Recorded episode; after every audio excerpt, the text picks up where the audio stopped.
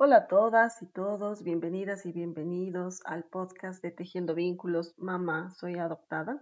Yo soy Carla Calderón y pues en esta oportunidad ya les traigo la parte final de nuestra conversación con Beatriz Benítez Pérez.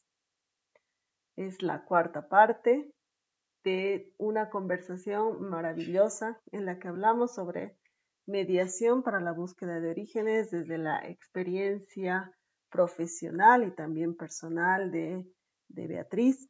Y pues en esta última parte ella nos va a contar justamente cómo hace para cuidarse, cuidar su salud mental, cuidar su bienestar emocional en estos procesos de búsqueda de orígenes, en estos procesos como mediadora.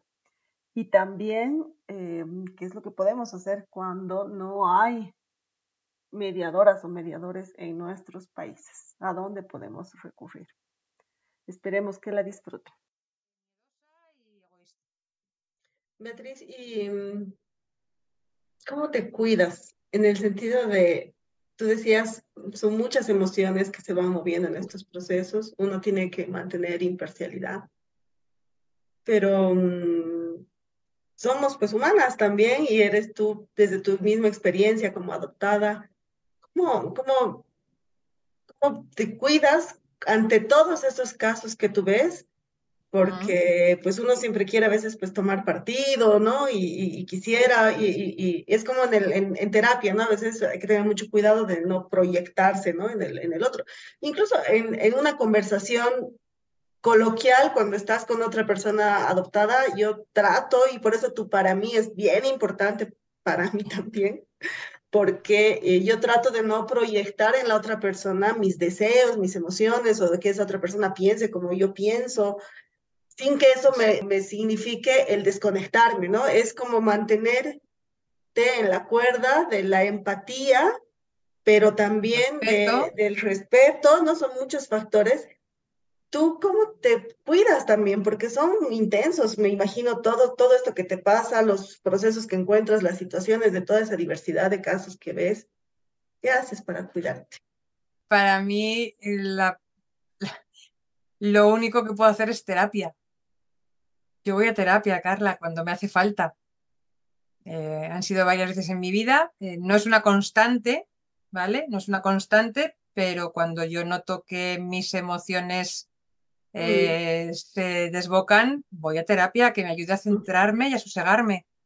a terapia con una psicóloga y lo que más hago es nuestro, nuestro grupo de, de personas adoptadas.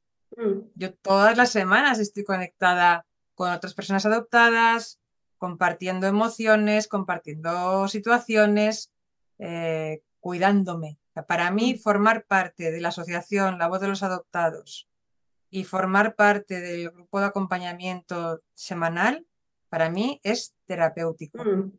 Para mí es terapéutico. y, es lo que me mantiene lo más estable posible. Eh, porque no solo tengo exposición a esta sobredosis de emociones con motivo de mi trabajo como mediadora, como abogada también. Los asuntos eh, que llevo eh, suelen implicar a menores de edad, ya sean menores de edad que se meten en líos o ya sean menores de edad que están sometidos al sistema de protección de la infancia. Y, y para mí son siempre motivo de mm, no meros pellizcos en el corazón, no, no, no, no son meros pellizcos en el corazón, son una sobredosis de emociones muy importante. Y de forma, ya te digo, no constante, pero sí recurrente, hago terapia psicológica. De forma recurrente hago mis, eh, estoy en las sesiones de acompañamiento mm. de la voz de los adoptados y de forma recurrente también eh, hago eh, acupuntura. Ah. Esas son mis tres, ahora mismo, esas son mis tres herramientas que uso para mantenerme lo más estable posible a pesar de la exposición a la alta dosis de emociones que implica mi trabajo, tanto como mediadora como abogada. Son unas buenas, buenas recomendaciones que son bien importantes conocerlas, ¿no? Porque es Sí, es una, es una movida de cosas y, y si no, pues uno se, se quema por dentro, ¿no? Y se, y luego colapsa también con, toda, con todo lo que pasa. Lo que dicen del cuidado del cuidador, yo no soy cuidadora de mis clientes, no soy cuidadora de mis clientes, soy otra cosa, soy la mediadora o soy la abogada, eh, pero eh, yo me tengo que cuidar. Sí, eso es, eso es muy, muy necesario, muy importante. Beatriz, en países donde no hay la figura de la mediación, porque no, en Latinoamérica creo que son muy pocos los que tienen, además, la especialización en mediación familiar y además sobre eso especializarte en mediación para la búsqueda de orígenes. A mí, ¿qué me, qué me aconsejarías? Yo que te contaba estos mis tres casos de, de primero ir así al chat y después ya como el último fue así, pero yo decía, si voy a ir y voy a ir a buscar al Señor y me voy a aparecer y le voy a provocar de repente hasta algo y se va a asustar y después me sentiría muy mal. O quizás se bloquee porque por el susto, ¿no? Pueda bloquear la información y quizás no me va a decir nada o se va a olvidar o no me va a querer decir nada, sabiendo, teniendo información y voy a entorpecer las cosas. Pero yo, por ejemplo, no, lo único que pude hacer es recurrir al amigo del amigo, ¿no? Para que intermedia. Eh, esa, esa sería como la forma, ¿qué podríamos hacer y qué, qué recomendarías? ¿no? Porque yo alguna vez también, cuando alguien me ha preguntado sobre alguna otra persona adoptada boliviana, me ha preguntado algo, yo decía, pues no es mi buena voluntad, pero yo puedo ir a averiguar o yo puedo preguntar y demás. ¿no? Es, un ofrecimiento que ya no hago ahora, ¿no? Porque sé que implica muchas, conocer esta estructura, conocer un proceso, tener técnicas también, ¿no? Para poder manejar la situación. Pero ¿qué, qué, qué, qué me recomendarías así? ¿Qué te digo, Carla? Tú lo sabes igual que yo, que hablar de la profesión de uno es, parece que estás vendiendo pues eh, la panacea y, no, no lo es. O sea, yo no, no, vendo, no vendo nada mm, que yo no haya experimentado, ¿vale?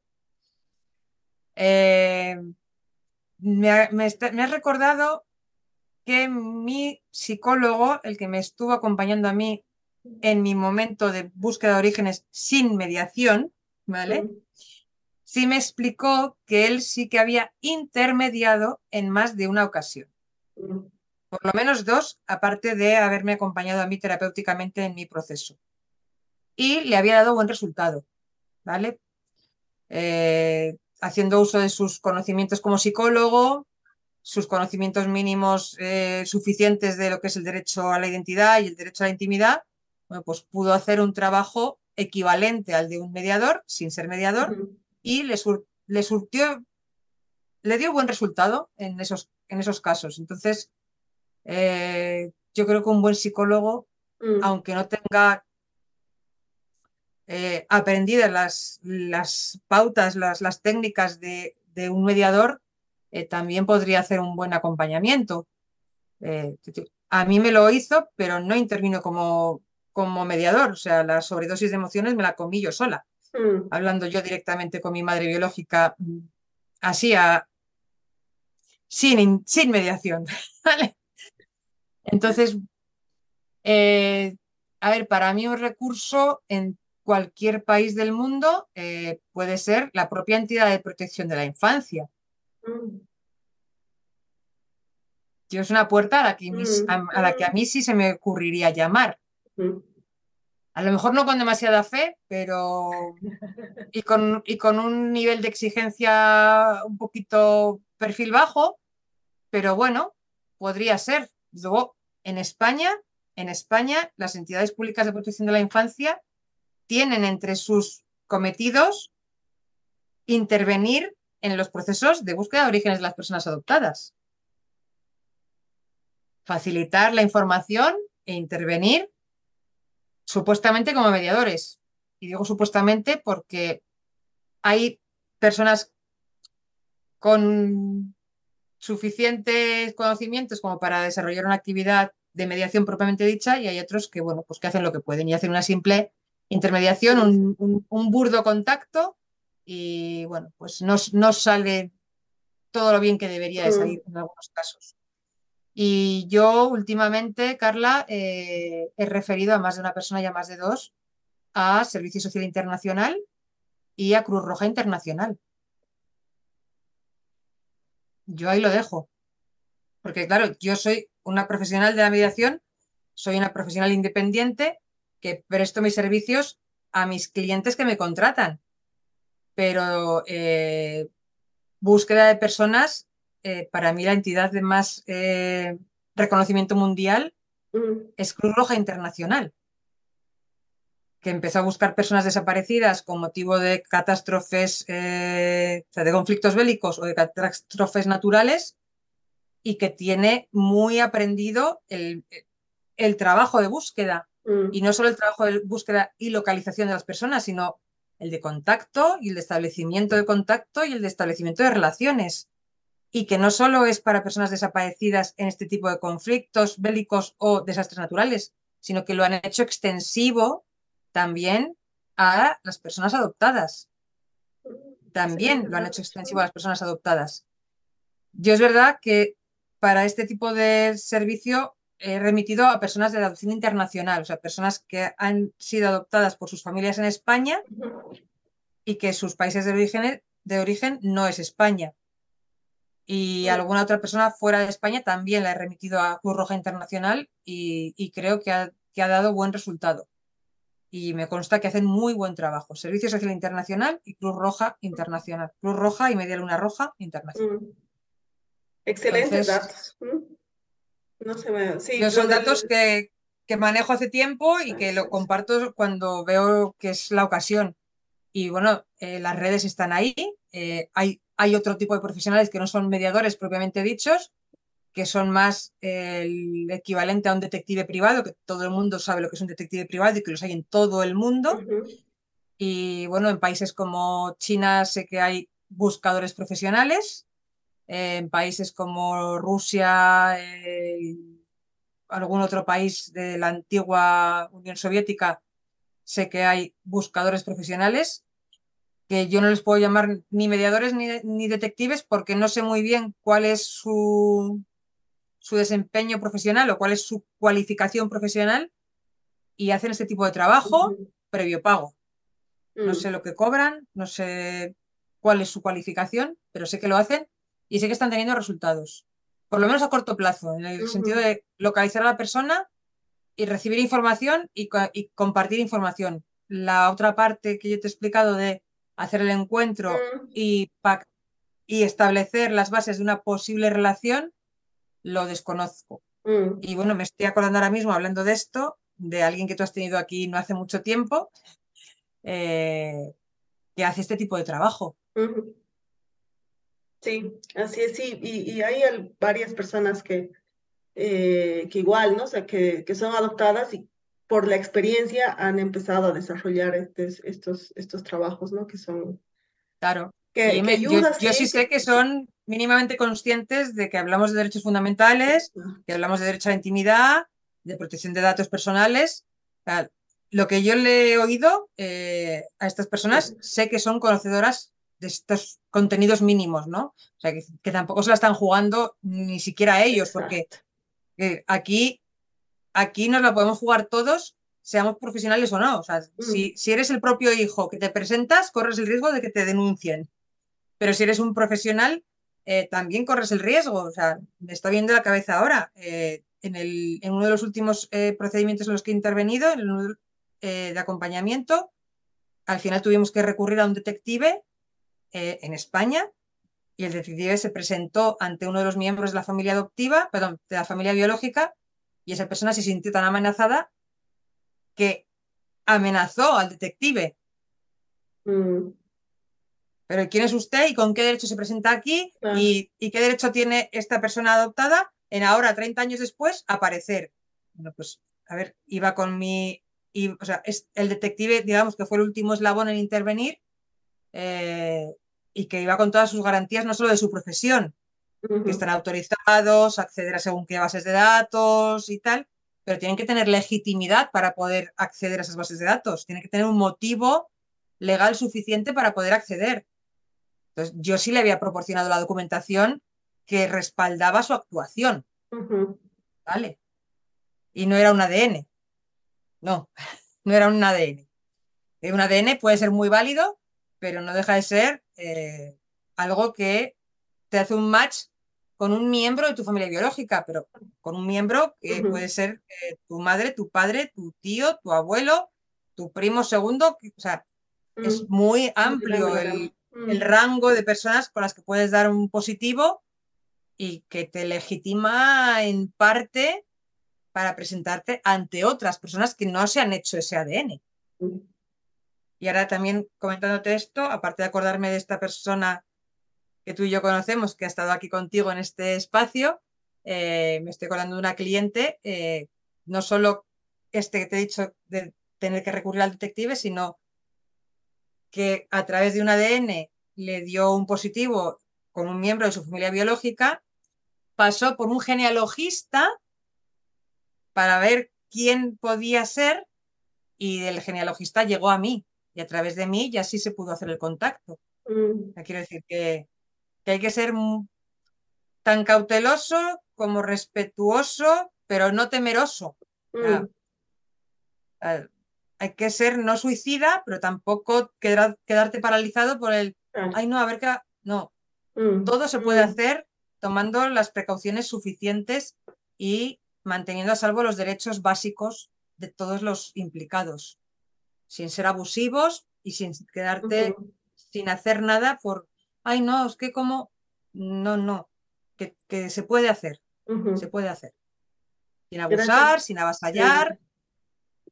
Sí. es posible, ¿no? Este, y creo que a mí, bueno, de esta gama de, de, realmente de recursos que ni se me había pasado por la cabeza que podían no, existir o que se podrían recurrir son importantes. Eh, personas adoptadas que también por la experiencia empiezan a hacer este trabajo, ¿no? Eh, y que eh, aunque no es, sea como una profesión en específico, también es bien importante estas estructuras y estas habilidades y estas técnicas y el conocimiento normativo también, ¿no? Todo, todo esto que hemos venido conversando, que son como em, recursos a los que se puede acudir en lugares donde no tenemos estas profesiones como tal, ¿no? No tenemos este servicio y donde nuestros sistemas de protección son débiles en ese sentido, ¿no? Yo justo ahorita cuando te escuchaba hablar del sistema de protección y decías, ¿no? Con, ¿no? Que, con un poco de fe por lo menos ir y pensar que tal vez van a hacer algo así. Y yo me ponía a pensar que, eh, que realmente estas son las cosas por las que eh, cuando a veces se hace abogacía por la adopción, ¿no? Cuando hay eh, familias o asociaciones o personas que abogan hacia la adopción, estos son los temas que se deberían abogar, ¿no? Estos son los, las luchas que deberían guiar la adopción, ¿no? Es decir, no que el procedimiento sea corto, no que sea rápido, no, eh, no que de una vez tengan los niños adoptables en un abrir y cerrar de ojos y para que puedan adoptarlos, no son estos, ¿no? Que realmente existan servicios cualificados, exactamente, que puedan garantizar.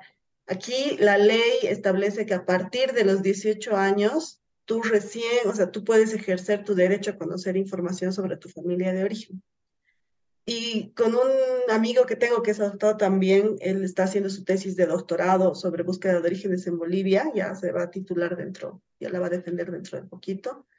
Eh, cuando veíamos la normativa, decíamos, claro, este artículo es un poquito eh, tramposito, ¿no? Porque cuando tú cumples los 18 años, ya han pasado, pues probablemente, por lo menos, 17 años, ¿no? Si no son 18, los mismos 18, ¿no? Y en un sistema que tal vez no guardas la documentación, no archivas los expedientes, no has brindado a la familia de manera oportuna todos los antecedentes que tenían que tener, ¿qué garantía tienes de que cuando vayas eh, a tus 18 años ya cumplidos esté disponible esa información? Claro. Y los papás no pueden tener esos datos completos porque es derecho del adoptado. Entonces pueden haber como estas interpretaciones así, eh, ¿no? Bien, bien, exactamente, ¿no? De decir, no, es que usted no, puede, no le podemos dar toda la porque el derecho es del adoptado y es cuando cumple 18 años. Entonces yo me quedo con el informe que que tienen y no, y no pregunto más porque no me van a dar más, porque tengo que esperar a que mi hija cumpla los 18 años, ¿no? Entonces son estas cosas que yo creo que son importantes que, que, cuando uno hace, quiere hacer incidencia en adopciones, pues son los focos donde hay que, donde hay que hacer las incidencias justamente, ¿no? En los sistemas, para que, en que las normativas sean adecuadas, que sean más ciertas. Creo que en otros países, en Uruguay, creo que es 16 eh, años la, la, la, edad en la que puede, en la que el, el, adoptado puede ir a ver su expediente, ¿no? Y, y, y, y, claro, también es el otro tema, ¿no? ¿Quién te acompaña en ese proceso, ¿no? Los, claro, los, con suerte hay sistemas de protección que tienen servicios de acompañamiento post-adoptivo, ¿no? Con servicio de acompañamiento en búsqueda de orígenes, yo creo que es muchísimo menos, ¿no? Las profesionales calificados para eso y para y además servicios instalados, ¿no? Que realmente son cosas que tendríamos que tener en los, en los países, ¿no?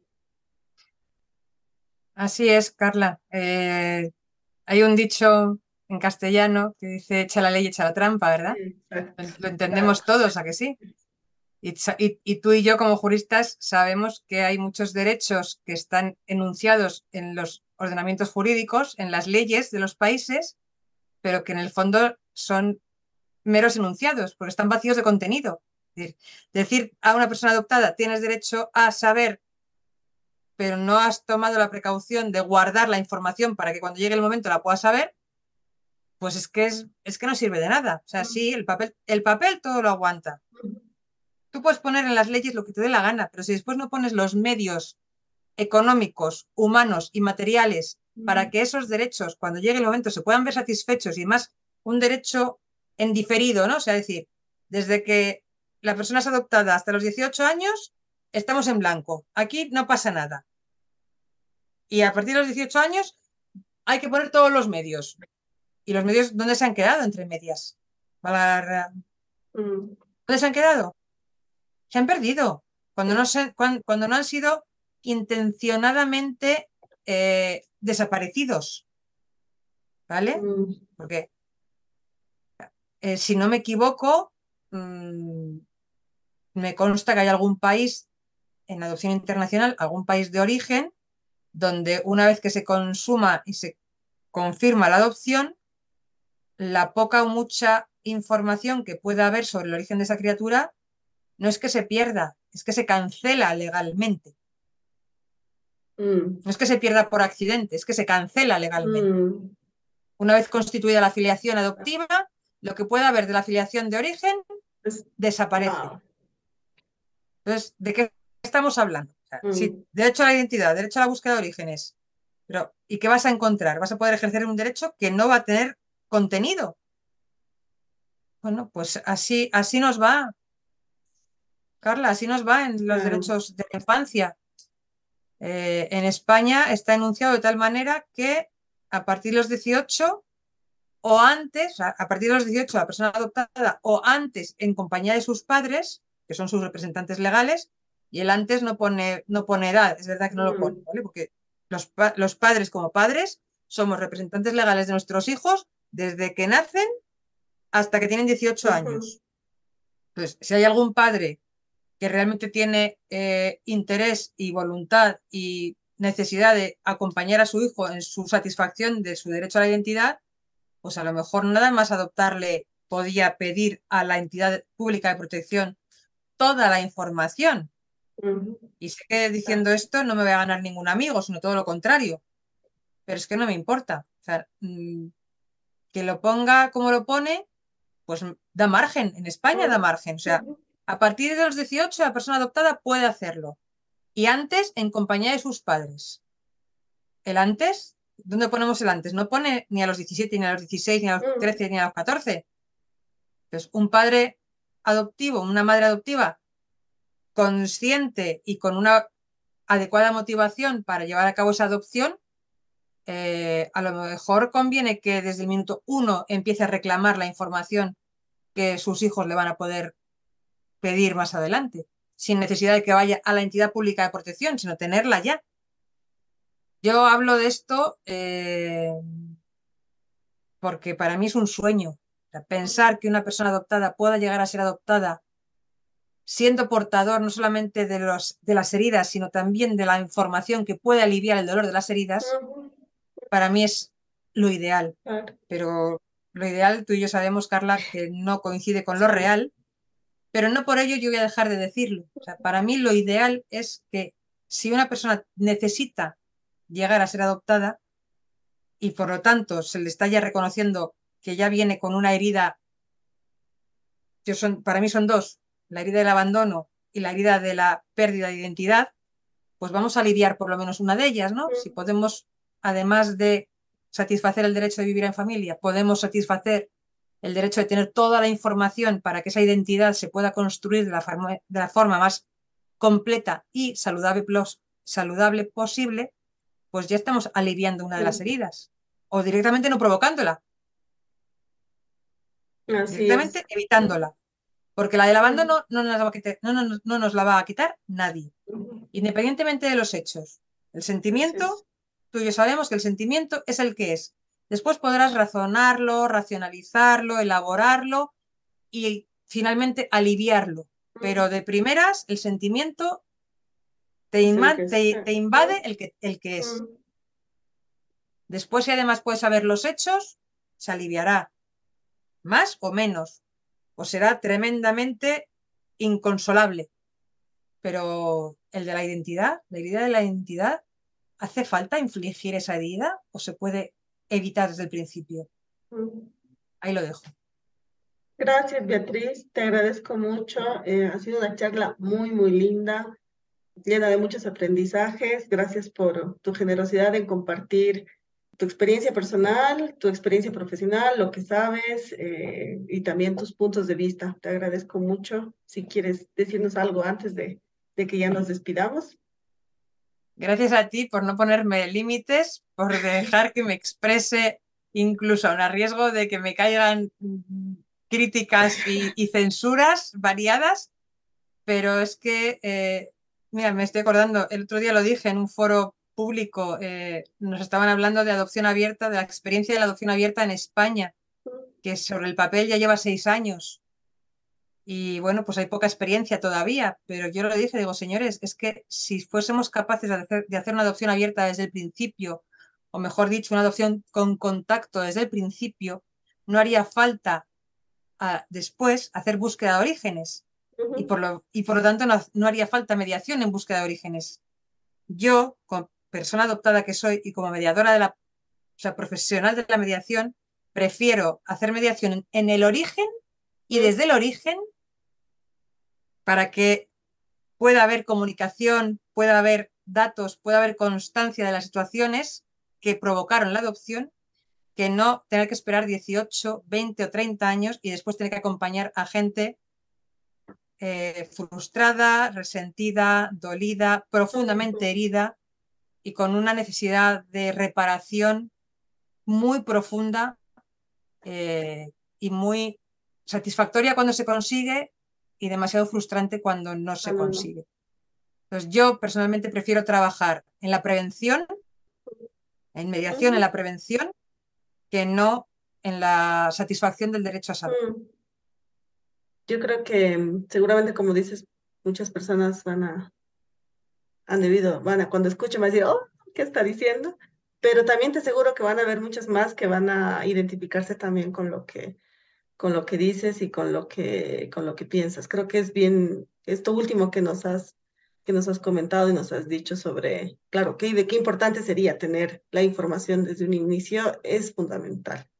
¿no? Que, que realmente, como tú dices, no tener todos, toda la información para que se pueda reparar y se pueda acompañar esa, en este proceso de sanar una de las tantas heridas que tenemos, ¿no? Ayudaría realmente muchísimo y da para otro podcast hablar del tema de la adopción abierta o de cuando hay la renuncia a autoridad de paternidad y maternidad, que por ejemplo está aquí en el caso boliviano está regulado, pero no hay un procedimiento, un protocolo específico para eso y que deberían haber realmente, o sea, pues ahí todos estos, un poco lo que decías esto último, ¿no? Que, que sería importante tener toda todo este acompañamiento en esta parte inicial, en este, en este origen. Así que ya tenemos tema para, una, para un siguiente encuentro. Eso, es, eso está muy bien. Eso quiere decir que esta es la primera, pero no será la última vez que te, que te recibimos aquí en este, en este espacio que también ahora ya, ya es tuyo. Te agradezco mucho. Gracias por escucharnos. si te gusta nuestro contenido, y pues muchas gracias a todas y, todos que nos han escuchado. Recuerda que puedes este encontrarnos